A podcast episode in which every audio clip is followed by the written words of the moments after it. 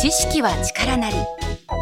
この番組はさまざまな分野で活躍する著名人の方々を講師に迎え物事の真実真理を1分という制限時間内に語ってもらうタイムリミット型エンターテインメント番組である。前回に引き続き今回もサブカル界の巨匠三浦淳先生に三浦淳造語を講義していただきます。3件目のテーマはゆるキャラ。ひこにゃんやせんとくんなど地方の村おこし地域振興のために生まれた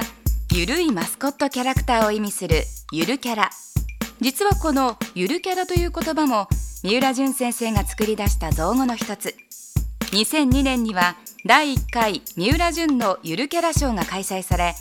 2008年には流行語大賞にもノミネートされています。1分でわかるゆるキャラ。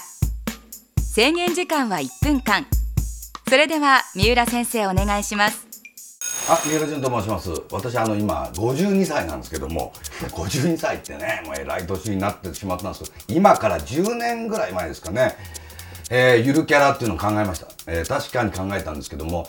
えー、東京ドームでやってた、あの、物産展見に行ったところ、あの、いろんな県から出してる物産のテントの横に、所在なさげに、それも空気がしぼんだまま、そのキャラクターが、えの、こう、すごい寂しそうに立ってたんです。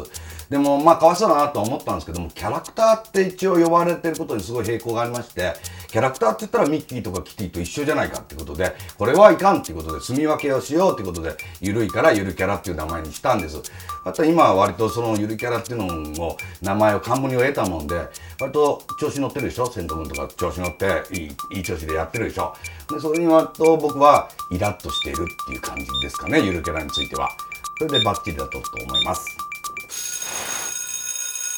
三浦淳先生による1分でわかるゆるキャラいかがでしたでしょうか？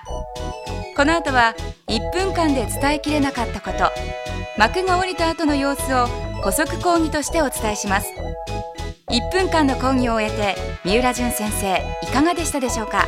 あのー、あれですよね。あのー知らないキャラクターってことですよね。あの、その県の人もさほど知らないっていうことがゆるキャラですよね。だからそういう意味でゆるいっていうことなので、今はもう、千斗君とかは有名になったから、ゆるキャラではないんですよね。ゆるくないことになってしまって。でもあの、スパっていう雑誌で連載がしたくて、それでもう、八百万の神様が日本にいるということなので八百万ゆるキャラがいるだろうと思ってやっぱり週刊誌で発表していかないと一生以上かかってしまうので